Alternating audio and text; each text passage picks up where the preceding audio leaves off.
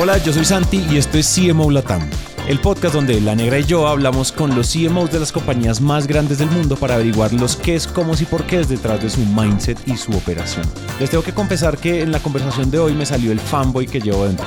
Ya van a ver que no estoy exagerando, pero es que hablamos nada más y nada menos que con la persona detrás de los lanzamientos de HBO Max háganme el favor. O sea, si el marketing se trata de creatividad, pues imagínense hacer marketing para esta compañía.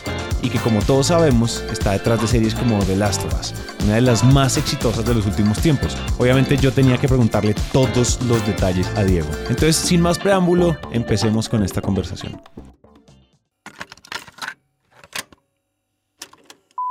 Ya, está, ya estamos grabando Diego, primero que todo, gracias por estar acá, Diego, aceptar la invitación. Hace rato veníamos detrás de ti y logramos agendar esta charla, entonces la verdad, mejor dicho, toneladas de felicidad de tenerte aquí en, el espacio con, en CMO Latam. Entonces, bienvenido, gracias. No, Santi, un, placer. Em, la verdad que he tenido posibilidades de, contar un poco de mi historia y de lo que me apasiona, pero creo que la primera vez que vamos a poder tener una, una charla donde recorrer un poco a toda mi carrera profesional, así que Mil gracias por la invitación.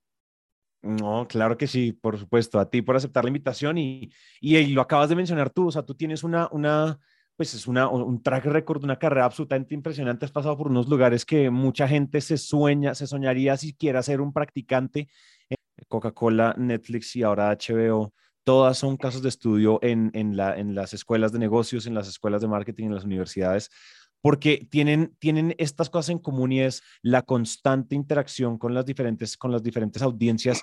Es particularmente creativa, pero cuéntame qué hay detrás de la creatividad, las claves detrás de la creatividad después de haber pasado por todas estas marcas y ahorita fungiendo en HBO. Yo creo que la, creatividad es, una cosa maravillosa, pero que escasea. O sea, siempre lo que digo, em, tener una gran idea no es fácil, ¿no? Eh, que, tenés que realmente entender todo el proceso creativo y a veces me ha pasado en mi carrera que puedes tener suerte, ¿no? Que de repente cae una idea de la nada y decís, esta idea es maravillosa.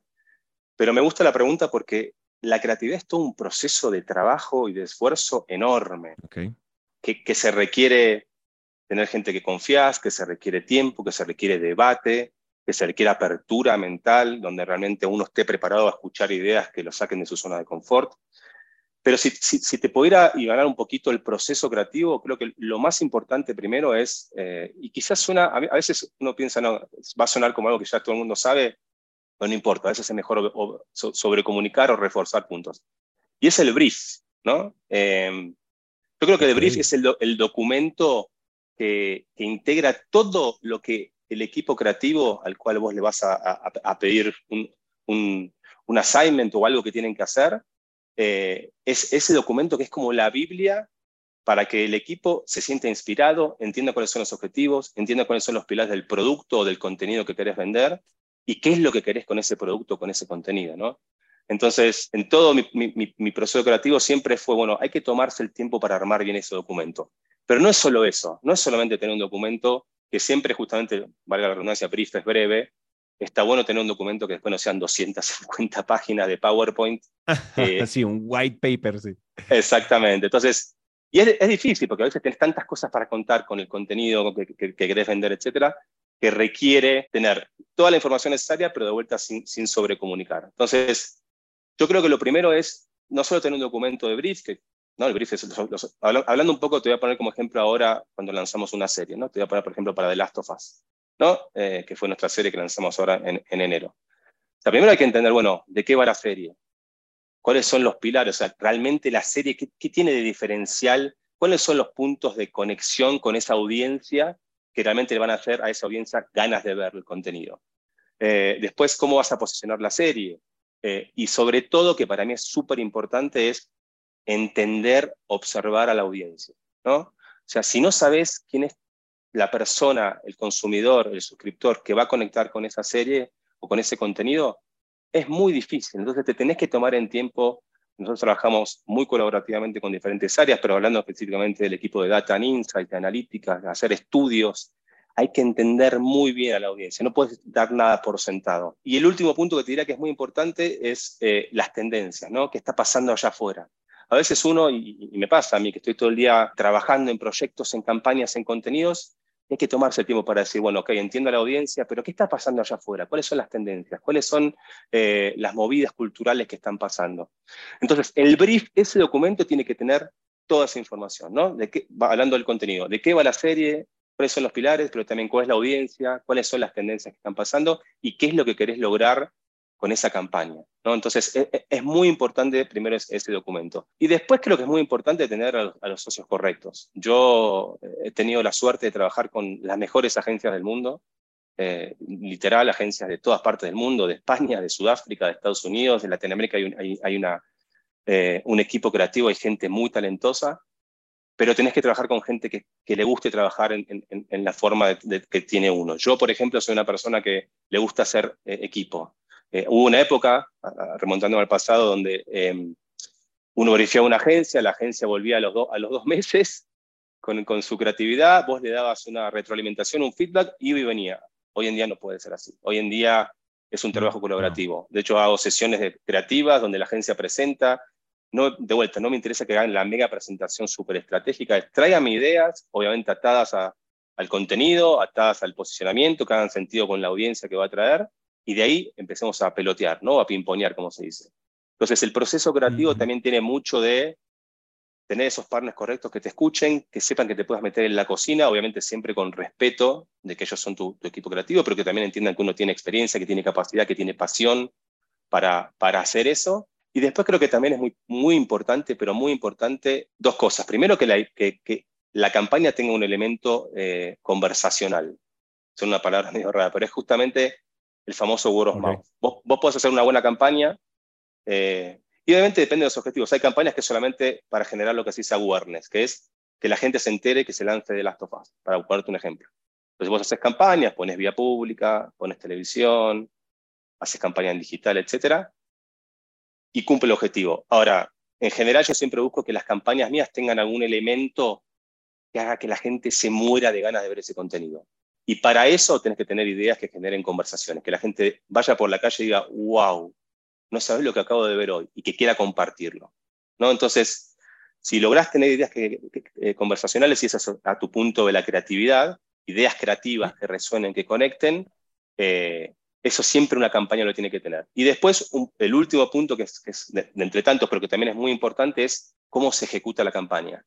A veces uno tiene una idea que es espectacular, una creatividad que dices, wow, y después no sé por qué la ejecutas mal, eh, no es tal cual como te la esperabas, elegís los medios incorrectos, elegís los partners incorrectos en, lo que es eh, el plan de medios y termina quedando una idea que era un 10, termina quedando 7 puntos porque de vuelta es tan importante la idea a cómo se, ejecuta la idea. Así que eso es un poco como el, proceso creativo. Para, para, resumirte, es el brief, que tenga todo el documento, toda la información, que se entienda de qué va el contenido, que se entienda la audiencia, que se entienda las tendencias, que se entienda qué querés lograr, el trabajo de peloteo creativo con partners y con socios que realmente tengas confianza, eh, tener ideas realmente que resuenen y una ejecución al nivel de la campaña que uno espera. Diego, el, el, cuéntame, usemos, ahora que lo mencionas de Last of Us, quiero que cuéntanos, o sea, apliquemos estos cuatro puntos que mencionaste, pero volvámoslos la anécdota de cómo fue, cómo fue la historia de, de Last of Us y todo esto que es, pues, es un absoluto fenómeno. Aparte, estás hablando con el man más fan, o sea, yo los juegos me los pasé varias veces, entonces lloré 20 mil veces, me pareció que es la mejor adaptación que se ha hecho jamás de un videojuego. Nosotros los fans somos muy ácidos con las adaptaciones de videojuegos y esta vez lo amamos. Cuéntame un poco, aparte yo de ser un groupie que quiere saber la historia, cuéntame la historia, cuéntame la versión como anecdótica, cuéntame, entonces pasó esto, después hicimos esto, después hicimos esto, donde veamos estos puntos eh, para, ponerle, para ponerle un ejemplo, para ponerle un ejemplo claro a, cómo se ve esta, como esta fórmula de la creatividad puesta en marcha con, con esta serie que es un absoluto hit global. Mira, eh, mejor ejemplo no, no, no, te puedo traer justamente con, que con The Last of Us, nosotros teníamos el objetivo de la campaña justamente de, bueno, se viene este tanque, le teníamos mucha, mucha fe de que iba a resonar mucho en Latinoamérica y como bien decías, habíamos tenido la chance de ver la serie antes y sabíamos que iba a ser un hit por la calidad que tenía. Pero en un momento hablé con mi equipo y dije que la campaña está buenísima, la gente la va a ver. Ahora, ¿qué hacemos en México para que no solo el fan, todo el mundo hable de esta serie, y que no la conoce, que porque pase esta idea conecte, se entere. Tenemos que hacer una idea disruptiva, una idea que, como te decía, que genere este wow effect, que la gente la vea y diga, ah, no conozco esta serie, la voy a ver, conozco esta serie ahora me da más ganas de verla. Entonces, una idea que incluya no solo al core fan del gaming, sino que también incluya a, audiencia, a una audiencia más amplia. Eh, trabajamos con, con, los chicos de, una, de, la agencia creativa Densu y, y, y, lo interesante fue, armamos un documento de brief.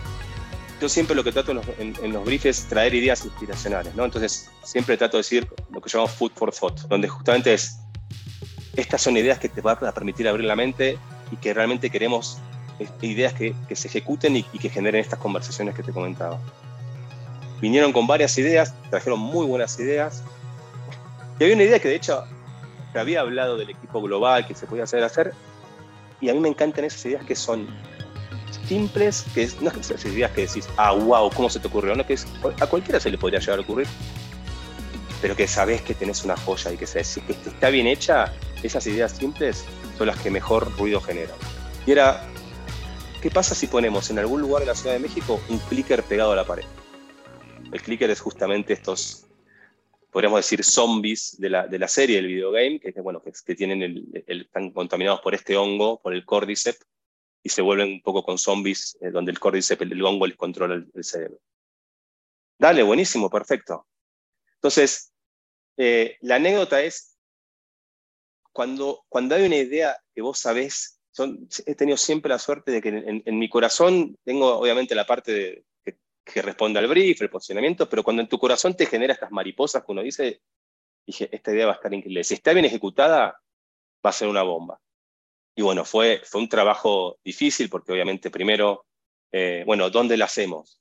¿Con quién la producimos? Entonces, por eso te digo que tienes que tener gente de confianza. Teníamos a, a, a la agencia de producción con la que habíamos trabajado eh, en otros proyectos anteriores y que la verdad que eran muy buenos y tenían la calidad que esperábamos. Ok, hay que convencer al equipo de Global y bueno, fuimos avanzando, fuimos convenciendo a todo el mundo, convenciendo, no, primero en México no se, no se estilaba hacer ese tipo de cosas, que puede asustar, que puede generar rechazo, que dónde lo hacemos. Y bueno, eh, fue superar diferentes filtros hasta realmente lograr este, empujar de todos lados para ejecutar la idea. Y teníamos en, el barrio de La Condesa, que es un barrio este, donde hay bastante afluencia de gente, pero no es un barrio, donde lo hicimos no es un lugar donde, no sé, ¿cómo explicarte? Como lo reforma en México, que sabes que hay gente todo el tiempo. Era un, una calle donde realmente la gente tenía que ir para vivir la experiencia. Y era, la idea era básicamente recrear eh, un, un, lugar icónico de la serie, que es este, como si fuera una zona de cuarentena de, de, de la serie Fedra, y, y, pusimos un poco la comunicación de, de, vuelta. No quiero entrar en detalle porque mucha gente quizás no vio la serie, pero bueno, de, las libélulas, como si fuera una esquina este, intervenida por la serie y donde el fan sintiera como si formara parte, en un momento se metiera dentro de, de, de la serie. Y fue una locura. La verdad que, mira que teníamos muchas expectativas, decíamos, bueno, eh, ¿cómo hacemos que vaya el fan, pero que también este, vayan, como decía, el que no es fan de la serie, pero que le genera curiosidad ver eso? Yo creo que la, las grandes ideas son las ideas de vuelta, donde la gente puede vivir la experiencia, donde la gente se siente metido en el mundo del contenido eh, pero también es, es, un lugar donde la gente puede tomar fotos, que es instagramiable, eh, donde genera este, este efecto de boca en boca que, che, ¿dónde estás? Quiero estar ahí, contame, ¿no? Y bueno, eh, ni en nuestros sueños este, más creativos eh, pensábamos que iba a ser tan, tan exitosa. Te estoy hablando de, estuvo, esto estuvo activado durante dos semanas y teníamos dos filas, dos, dos perdón, dos, dos cuadras de, de fila de gente que iba a ese lugar no, no te estoy mintiendo, ¿eh? a este, hacer la, la, la, fila para tomarse la foto con el clicker. Este, no, te, te, lo juro, por, eh, eh, realmente fue, o sea, obviamente sabíamos que podía tener mucho éxito, sabíamos que podía generar eh, eh, mucho ruido, pero que tener 200 metros de fila para gente para tomarse foto, influencers de todo tipo, celebrities que iban al lugar a tomarse fotos, la cantidad de lo que llamamos este, earn media o, o, o media gratis que, que, tuvo esta acción de, en, en TikTok, en Instagram, en, en, todo tipo de redes sociales fue, fue, fue, una locura. Y de vuelta, el aprendizaje es pegar a un, a un clicker en la pared, que le podría haber ocurrido a cualquiera, no es, no es que descubrió el hilo negro, pero sí eh, el tema de el momento correcto, conectar con la gente correcta, promoverlo en el momento justo ¿Tienes, tienes, tienes fotos como, o sea, que me puedas, o sea, que puedas compartir por acá? Claro. No sé, como me compartes pantalla y lo, y lo vemos. Que es que tengo mucha curiosidad de eso, cómo se ve. Creo que yo estuve, cuando yo estuve allá en Ciudad de México, eh, no había, la, la, la, serie salió a las dos semanas, algo así. No, no me acuerdo. Yo estuve en noviembre. Salió el 15 de enero. Déjame ver, dame rápido. Ahí va, eh, dame un segundo. Oigan, aquí Diego me mostró, me compartió pantalla de cómo se tomaron las calles de Ciudad de México recreando el mundo de The Last of Us. Literalmente con el Cordyceps, un infectado incrustado en una pared, mensajes de las luciérnagas y hasta un carro abandonado. En la descripción les dejamos el link para que vean el video porque ninguna descripción le haría justicia al nivel de campaña que Diego y su equipo crearon. Sobre todo porque hicieron una campaña conversacional por todo lo grande, haciendo que toda una ciudad hablara de ellos en un momento determinado. Y prueba de esto es que las filas para ver el montaje y tomarse fotos y subir a redes pues eran interminables. Si lo pudiste ver bien, pero bueno. No, no, no, estuvo espectacular, muy sollado, Diego. No, es que, por eso te digo, obviamente lo, lo promovimos en nuestras redes sociales, pero, pero me acuerdo que me mandaron ese video que te mandé, dicen, miren lo que está pasando ahora. Y de repente mandan ese video de cuadras de gente para tomarse la foto. Ahí es cuando te das cuenta que algo, que algo bueno estás haciendo, que algo que generó, que realmente entretuvo a la gente va más allá de una, de una acción de marketing, ¿no? Oye, ¿y qué, ¿y qué va después? Digamos que cuando tiene un hit tan grande, tan como tan como una sacada del estadio, un home run de ese estilo, a veces uno le puede dar un impostor ah, interno y decir, no creo que lo vaya a poder volver a repetir, o sea, ¿cómo vuelve uno a repetir esto? Después de haber vivido esta experiencia con, lo, con esta activación de The Last of Us, cuéntame un poco lecciones aprendidas de ahí ya vimos cuáles son los puntos de la creatividad, pero particularmente de esta campaña, de esta activación, ¿qué te llevaste después de eso? Sobre todo que además probablemente le sirva a otros CMOs que nos estén escuchando. Mira, primero lo, que te decía, eh, cuando hay las grandes ideas se casean. Eh, cuando tenés una gran idea, por, por, más simple que parezca, que sabes, como te digo, esto si lo hacemos bien va a generar ruido, independientemente que después superó todas las expectativas, ese es el primer consejo que yo te diría, es hay que perseguir las buenas ideas.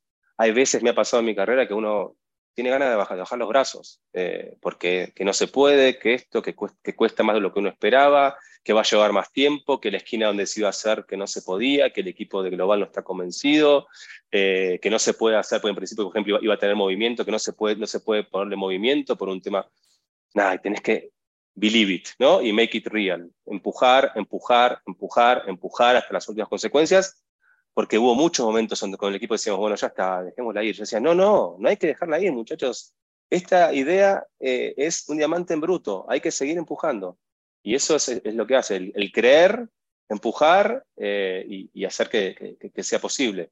Eh, otro consejo que te daría es, de vuelta, 25 años de, de carrera, nunca, eh, nunca se acaban las grandes ideas. Eh, por más que te digo que escasean y puede ser medio contradictorio, si tenés los partners correctos, si tenés el brief correcto, también a veces el tema de vender entretenimiento ayuda un poco, ¿no? Porque no, es lo mismo vender un, producto que, fue, que, puede ser de consumo masivo o más genérico que vender contenido, que sabemos que justamente Game of Harry Potter, The Last of Us, etcétera, hacen eh, que la gente sea un poco más feliz o les permite un poco pasar un momento en familia. Entonces, eh, eso ayuda. Entonces, lo, que te diría es creer, perseguir.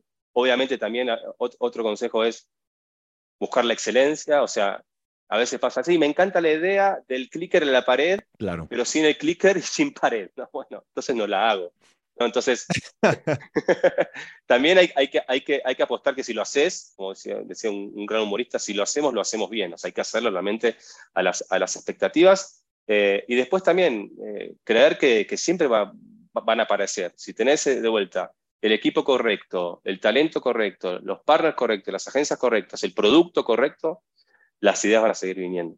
Cuando tú piensas en la estrategia macro, por ejemplo, en temas de branding y posicionamiento de marcas, y nos vamos a pensar en, esto no es solo una activación, sino una estrategia, no sé, cinco años de posicionamiento. Cuando piensas en el, en el branding como tal, cuando tú te acercas al branding, ¿cómo te acercas tú a crear posicionamiento? Porque una cosa es, listo, tenemos esto de Last of pero por ejemplo, tú tienes una misión grande y es la plataforma de streaming de HBO, por ejemplo.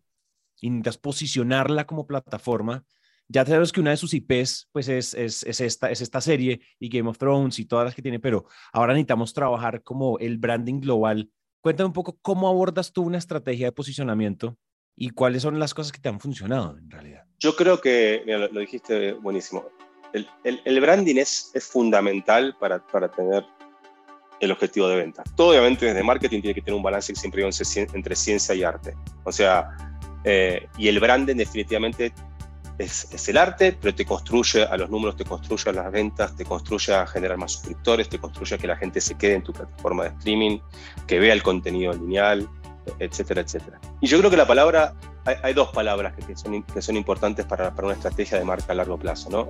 La primera es la diferenciación. Todo lo que uno hace desde marca tiene que respetar el, el, ADN del producto. Hablando de, de, de HBO Max, bueno, una plataforma de streaming lo que tiene que tener es contenido, contenido increíble por más que tengas la, marca más linda, por más que tengas el legado más maravilloso, por más que tengas el mejor líder de opinión que te habla, si en el ADN del producto es una plataforma que no funciona bien, una plataforma que, es carísima y una plataforma que no tiene buen contenido, es como muy difícil. Ahora, el, branding que tiene de maravilloso es justamente conectar con el diferencial que tiene esa plataforma, donde, por ejemplo, en el caso de HBO Max, para ponerte un ejemplo, tenemos unos IPs, unas franquicias que todo el mundo ama. Tenemos las películas enormes de Warner Brothers, como The Matrix, como, como Dune, como Batman, todo el contenido DC, tenemos todo el contenido de HBO, Game of Thrones, tenemos el contenido de Cartoon Network, tenemos la Champions. Entonces, primero es, bueno, tener, un, contenido que resuene y, y, esas franquicias, como decía Harry Potter, The Matrix, Game of Thrones,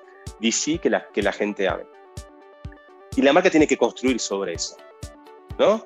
Pero para eso como decías, como bien decías, tiene que tener una visión a largo plazo. Tiene que ser una marca que sea consistente, tiene que decir y hacer. ¿no? No, no puede ser una marca que diga una cosa y después haga otra, o que de repente tiene una campaña que no sea constante. O sea, tenés que tener una visión a largo plazo. Lo ideal es tener posicionamientos de marca que duren la mayor cantidad de tiempo posible. Eh, y después está la palabra que a mí me encanta, que es el vínculo. ¿no? Nosotros lo que necesitamos es generar un vínculo. Yo tuve un, jefe hace mucho tiempo en Coca-Cola que me encantó la analogía. Eh, salvando la distancia, es como una relación de pareja, la marca con el consumidor.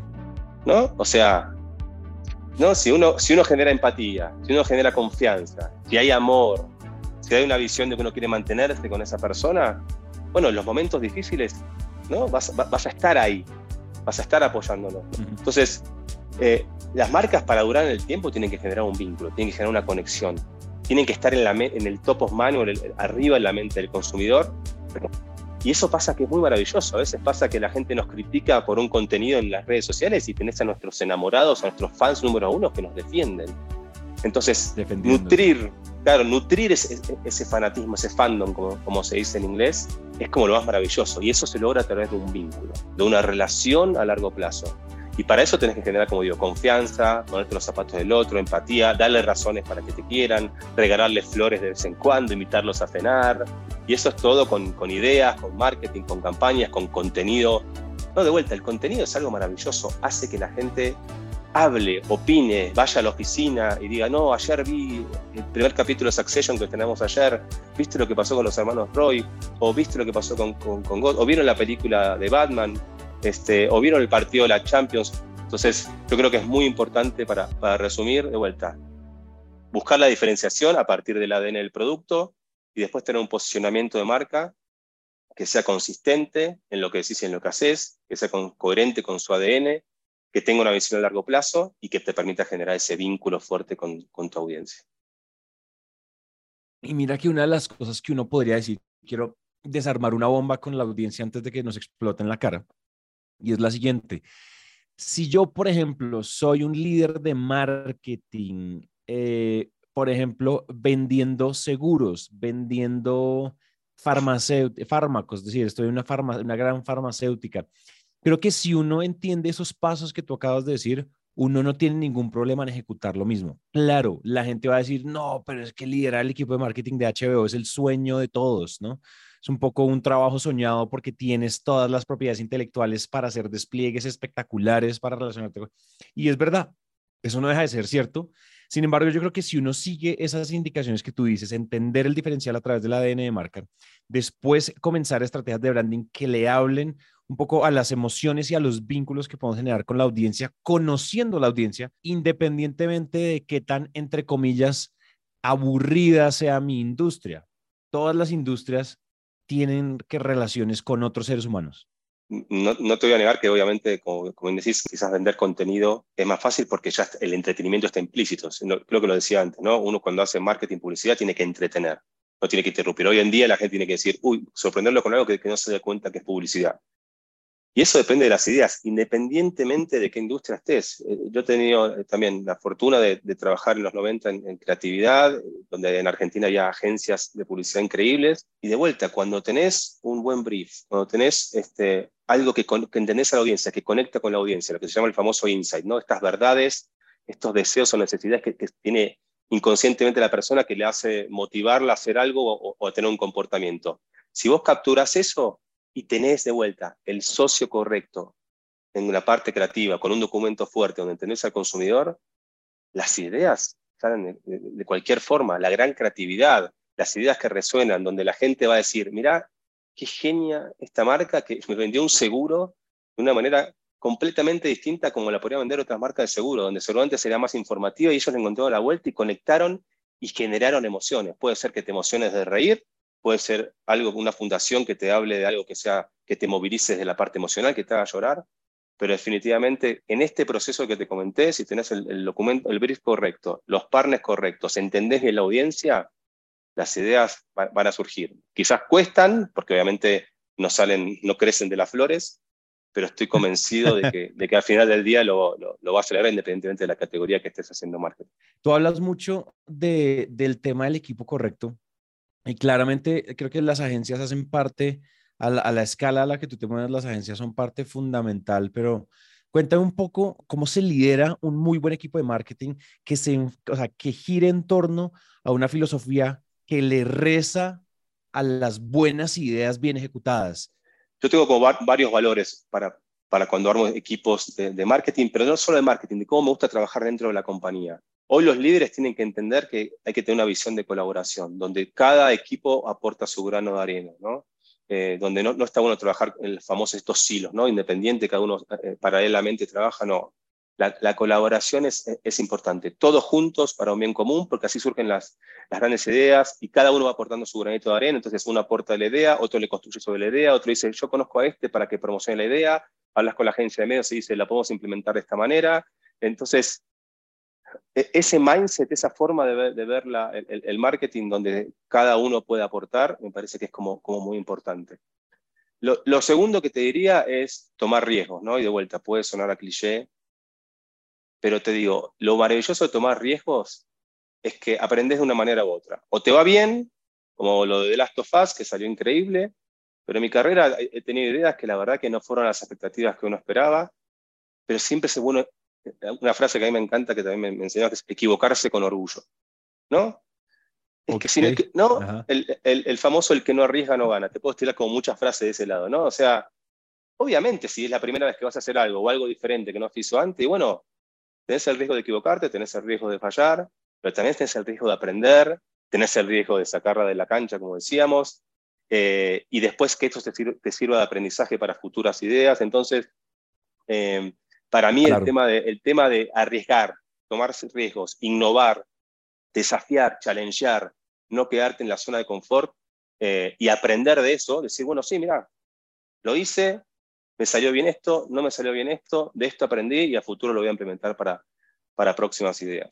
Otro tema para mí que un líder tiene que tener, eh, que, que, que, lo hablaba un poco con la colaboración, es crear un, un, ambiente de confianza, ¿no? Y ser buenas personas. Son dos cosas que para mí van de la mano. Y de vuelta, puede, puede sonar este, como que, pues sí, me acuerdo cuando se lo presenté a, sí, sí. a, a mi equipo, pues sí, me decían, la verdad que está buenísimo lo que me decís, porque una vez se da por sentado, no en los mundos corporativos, que el que tiene su propia agenda, eh, que el que quiere destacarse, que el que quiere pisarle la cabeza al otro. Entonces, cuando tenés un, un, un grupo de gente que es buena, que si te va a dar feedback o, va a decirte algo es constructivo, con, buena intención, ahí es cuando se arman los, mejores equipos de marketing, porque se genera un círculo de confianza donde todos quieren opinar, donde todos quieren aportar, donde nadie se siente nervioso o preocupado de diré algo y que me castigará a mi jefe o me castigará al otro, la otra que me hará mal. Entonces yo creo que hoy en día eh, generar ese, ese círculo de confianza, generar ese entorno donde todos puedan opinar, donde todos puedan decir algo, donde todos puedan hablar con transparencia, con calidez, con honestidad, y, sabiendo que realmente es gente que viene a construir, a, hacer que las cosas sean más grandes, eh, con humildad es, es, vital para, para, que un líder pueda tener este, equipos de trabajo totalmente sanos y con, con, hambre y con pasión. Y lo que te decía, ¿no? De, de, la excelencia, también de, mi pasado, el, tema de excelencia y perfección, ¿no? A veces uno está con una idea y quiere que sea impecable y a veces te queda dando vueltas y vueltas y vueltas y eso no, tampoco es sano. Pero pero de vuelta, en mi caso tenemos, tenemos una marca como HBO Max, Warner Brothers. Cartoon Network, eh, canales increíbles como Warner Channel, TNT, son marcas que la gente quiere, son canales que, la gente conecta, que tienen una historia. Entonces no podemos hacer desde el lado marketing cosas que, eh, bueno, más o menos salió bien, bueno, qué sé yo, para la próxima lo haremos, mejor. Eh, entonces es importante eso, es importante que el equipo entienda que lo que se hace resuena y que cada pequeña cosa que uno haga tiene que tener como un, un halo de, calidad y de excelencia que está atado obviamente a, la, a, lo que es la marca que uno, que, uno, que uno hace marketing, que uno comercializa. Y otra cosa que también eh, siempre digo cuando me levanto a, la mañana es pasarla bien, ¿no? divertirnos. Hacer marketing de entretenimiento, pero también marketing de consumo masivo, marketing de cualquier cosa. Uno, o sea, hace cosas que realmente conectan con la gente. Entonces, pasémosla bien. hay mucha gente que hace cosas que realmente hacen una diferencia, pero que son este, este, mucho más problemáticas, mucho más difíciles. Nosotros hacemos marketing, vengamos a divertirnos, pasémosla bien, hagamos campaña, equivoquémonos, aprendamos. Eh, entonces, creo que esos son algunos valores que, yo coincido que un líder hoy de marketing, o, eh, un líder en general, ni siquiera en marketing, debe tener eh, para ser exitoso y para generar vínculos con gente o grupos de gente que, que sean exitosos. Tienes toda la razón. Hay una cosa que yo sí creo que el marketing tiene, no puede perder, no puede perder lo divertido. Y hay una cosa, y hay una cosa que me gusta mucho lo que estás diciendo y es que el error suele ser un tabú enorme. La gente tiene miedo a tener, a, perder capital político en su compañía, en su jerarquía, en su equipo. La gente tiene miedo a, a, ser juzgada y sobre todo no hay seguridad psicológica para, para errar, para cometer errores, para cagarla. No hay, es decir, ah, no, el error es clave, del error aprendemos todo, pero por favor no te vayas a equivocar. Tienes razón, la verdad, tienes razón. Y te voy a decir la verdad, eh, más, auténtico. A veces a mí me cuesta, a veces a mí me cuesta, porque eh, manejar la frustración, manejar puta, porque esto no, no, no, salió así como uno esperaba, ¿no? ¿Qué, no, qué tema de que me hubiera encantado, que nada, eh, pero es, ¿no? Es, bueno, como dicen es embrace it, prepárate. Y, no es fácil, no es que uno va, como bien dices, no, bueno, acepto el error y después te equivocaste, ay, qué bueno. No, no, cuesta, entonces, pero, pero de vuelta, si, si, si cambias el chip de decir, bueno, la arriesgué, viene con la intención de hacer las cosas diferentes, porque desde el marketing para las grandes ideas hay que hacerlo, ayuda, creo que, y, y quiero aprender de esto, me parece que, el, ángulo o el approach es, es, diferente, pero que cuesta, o sea, nadie, nadie quiere equivocarse. Yo tampoco estoy orgulloso, digo, hoy hice esta idea, me gasté 300 mil dólares y no la vio nadie. Y no, la verdad que tampoco, pero bueno, pero bueno, hay que, hay, que, eso te lo da la experiencia. A la primera, por más que lo decía, fue no, pero como tenía tanta esperanza y pensé, hice todos los cálculos y pensé que iba a ir la gente, que se Bueno, y le fue bien, pero no tan bien. Y bueno, nada, es así. Entonces la experiencia y, después cuando metes los golazos tampoco te tenés que sentir que sos Dios, que decís, ah, no, soy, Dios. soy, soy, soy, I'm the king of the world, ¿no? La entendí toda, venga que yo ahora voy a dar clases de ideas, porque después no, te pasa. Este, te pasa épocas que estás un año sin ideas y bueno, nada, hay, que, hay que tener paciencia. La paciencia es, y que yo no soy una persona muy paciente, pero, pero la paciencia es importante. Y, es, y también es, este, es, de vuelta, es esta cosa que decía, es trabajarlo y trabajarlo y a fuego lento, y ir y volver y discutir y darle la vuelta, pero es por acá, pero no es por acá. Porque muchas veces es una gran idea o una, una gran premisa, pero de la premisa a la ejecución es un mundo. Entonces, la idea se tiene que cocinar a fuego lento, se tiene que ir creciendo hasta llegar a, hasta llegar a eso que vos decís. Pero estoy de acuerdo, está buenísimo lo que decís. No, a veces mucha gente, muchos jefes, y yo mismo me ha pasado a decir, bueno, sí, este, está bueno equivocarse. Y después, pero ¿por qué te equivocaste? Entonces, a veces está bueno que, y está, eso genera el círculo de confianza, que tu jefe, tu gente te diga, che, pero ¿te acordás que me dijiste que, sabes que tenés razón? A veces uno se pierde en que quiere que todo sea este, un éxito Entonces, el círculo de confianza, el hablar con el equipo, decirle, jefe, me parece que, o Diego, me parece que, o, che, me parece que esto no estuvo bien, este, porque hay que, hay que aprender, bueno, nada. Eh, uno también es humano, ¿no? Y, se puede equivocar desde lo que dice, desde lo que hace, pero por eso la humildad es buena, decir, bueno, ¿saben qué? Este, dije una cosa y después otra, disculpas, yo también aprendo con ustedes. Ahí hay toda una clase que dar no solo con el ejemplo, sino pues viviéndolo en el día a día. Lo que tú dices, me encanta la vulnerabilidad con la que hablas de este tema, me encanta, porque tiene mucho sentido también decir como aquí nada es perfecto y yo la embarro todos los días en esto y, o sea, sí, hay que embrace it, pero esto es duro. Y para los líderes que tienen el nivel de presión que tienen en las marcas como las, como la, que, para, que trabajan para las marcas como las que tú trabajas, pues son, pues antes son marcas globales, lo que te decía, ya son instituciones de culto al nivel global. Eh, te quería, quería, quería cerrar un poco hablándote mm, o preguntándote más bien un poco hacia dónde, hacia dónde sientes que va el mundo del marketing. Hablemos, pongámonos aquí a especular de manera responsable sobre, de manera responsable sobre el futuro del marketing. ¿Qué te estás oliendo? ¿Qué tendencias estás viendo venir? ¿Qué crees que todos los CMOs deberíamos tener en cuenta? De, vuelta, un, tema que está recontra hablado, pero que, que todavía no somos los mejores, creo que nadie del marketing es el tema de la, de la inclusión.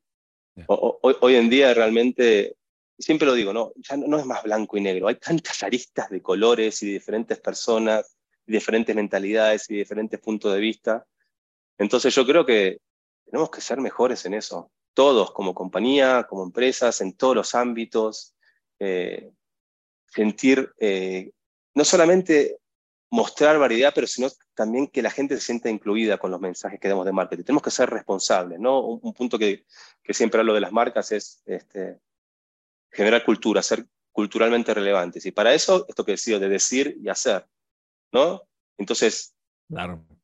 ¿cuántas compañías hay de no? Sí, la inclusión es importante, pero a la hora de la realidad, y también siendo, siendo esta cosa humilde, es, es difícil, es un tema que uno puede y por eso te vuelvo al tema de, reconocer las cosas. es una tendencia que está hace tiempo, que hoy está más fuerte que nunca, que va a seguir estando. Y tenemos que reconocer que, podemos mejorar, tenemos que reconocer que nos vamos a equivocar y que podemos decir cosas por nuestra educación, de nuestros padres, de nuestras escuelas, que uno piensa que son de una manera y que son de otra. Entonces, por eso es tan importante lo que te digo, la vulnerabilidad y siempre venir con, el, con la buena intención. Che, perdón, voy a decir algo, puedo equivocarme, pero vean que viene de buena manera y eso de vuelta hace a la inclusión, hace al diálogo, hace al debate, hace a la apertura de hablar. Entonces, promover la, la, inclusión en las compañías, pero en el marketing, en lo que hacemos, ¿no? mostrar realmente este, variedad de, cosas, variedad de puntos de vista, diferentes personas. O sea, el otro día tuvimos una presentación, no me acuerdo la verdad el nombre de la, empresa, pero justamente hablaba de algo interesante de, que le preguntaba a una chica, ¿quién es el jugador que más goles ha hecho en la historia? Y, Google le respondía, o, no me acuerdo, que, que en Internet le respondía, es Cristiano Ronaldo con X cantidad de goles. decía, no, no, hay una mujer que juega en la Liga Americana que hizo más goles que Cristiano Ronaldo. Le voy a preguntar, ¿quién hizo más goles del fútbol en la historia? Cristiano Ronaldo. Entonces no, no, no, hay que educar más. O sea, no, fútbol es hombres, Cristiano Ronaldo, Messi, no, y por eso, por eso el fútbol femenino está creciendo tanto, llena estadios, pero de vuelta, desde el mindset, nunca se pensaría pensar a mucha gente, no, bueno, es Cristiano Ronaldo, no, no puede una futbolista mujer que tenga más goles. Y sí, entonces hay que, hay que derribar esas barreras, hay que, hay que ser abierto a eso. Entonces, para mí, algo que está, que sigue y que se va a mantener y que tenemos que ser mejores y aprender paso a paso es el tema de la, de la inclusión. Qué buen cierre que acabas de tener. O sea, eso está muy poderoso. Tienes toda la razón. No se había hecho en CMO, se tenía que decir y se dijo. Y creo que tenemos que empezar a trabajar no con el tiempo que nos sobra ese tipo de cosas, sino con el tiempo de intención, o sea, con, con estrategia. No porque, ay, ¿verdad que, ¿verdad que hay que inclusión? Entonces vamos y hacemos cualquier cosa, es un poco lo que a veces nos pasa y es, ay, ¿verdad? Y nos acordamos y eso queda para el final y, y volverlo parte, y ni siquiera que sean cosas aisladas, que se vuelva parte transversal en las cosas que hacemos. Que no sea un último paso de una estrategia, sino que sea un paso transversal que, que siempre está presente. Pero Santi, es, es, difícil, ¿eh? es, es, un tema. Te voy a poner un ejemplo volviendo de Last of que, que para que veas y sobre todo el mundo de, las redes sociales. No sé, bueno, no voy a spoilear, pero el capítulo 3, que es la maravilla de Last of Us, cuenta justamente una historia de amor homosexual que te la cuenta de una hora y media y es espectacular. La verdad que conectás con esa, eh, bueno, la, actuación de los actores, etcétera, pero conectás de una manera realmente que te, que te emociona. Y un nivel de polarización en las redes sociales por ese tema que decías, qué difícil, ¿no? Qué, qué, qué difícil. Mm. Eh, o, o, gente que lo amaba y decía, qué, qué acting, qué historia de amor, no, la, verdad que sí, es espectacular, te emociona, lloras con, con, ese episodio y mucha gente que diciendo, no, atacando, de por qué, no, y, y ya tenían que meter la, la, inclusión forzada y mucha gente decía, no, no, si en el juego es así, en cierta forma, ¿por qué no, hay nada de, de, forzado? Entonces, hay que ser muy cuidadoso, hay que ser muy respetuoso, pero también hay que, eh, eh, es una lucha constante, genera discusiones, genera debate, uno tiene que ser fuerte y entender que esto está acá y que tenemos que ser mejores y, que va a estar por mucho tiempo y para, para, siempre, digamos, no va a cambiar eso. Entonces, o sea, la anatomía de las buenas ideas y el liderazgo que lo orbita y aparte de todo, con lo más farandulero y glamuroso que hay mm. en el momento, The Hottest Thing, the hottest thing in Town, The Last of Us, o sea, me, compartiste pantalla, todo esto estuvo, esto fue una conversación, mira, yo la disfruté mucho y eso es un buen indicador de un buen episodio. Esperamos que la audiencia que está escuchando esto también, también lo disfrute y se hayan llevado muy buenas notas, porque definitivamente aquí hay algo y es la anatomía de las buenas ideas. No, increíble y, gracias por la, por la calidez, por hacerme sentir cómodo y, como bien dicen ustedes, es, es una, una plática, una charla de, de cerveza, de café eh, y que me, me encantó participar y como decís, me quedaría hablando este, horas, podemos hacer un reboot, las segundas partes pueden ser igual de buenas que las primeras, pero, pero poder contar mi, aportar un poquito desde mi conocimiento, eh, es, para mí es felicidad pura. Eh. Habrá visto que soy muy apasionado de esto y de vuelta, ayudar a, la gente a, que entienda, que aprenda un poco con, con, lo que yo puedo, puedo contar es, es maravilloso. Gracias por escuchar esta conversación. Les quiero contar que además de nuestro Instagram CMO-Latam, nos estamos poniendo súper activos en YouTube. Vayan a nuestro YouTube de Naranja Media Podcast donde van a encontrar una playlist de solo CMO Latam con shorts y contenido muy interesante. Este episodio fue posible gracias al equipo de Naranja Media. La producción de este episodio estuvo a cargo de Ana María Ochoa, booking por Catherine Sánchez y diseño de sonido a cargo de Cristian Cerón. Yo soy Santi y nos vemos muy pronto.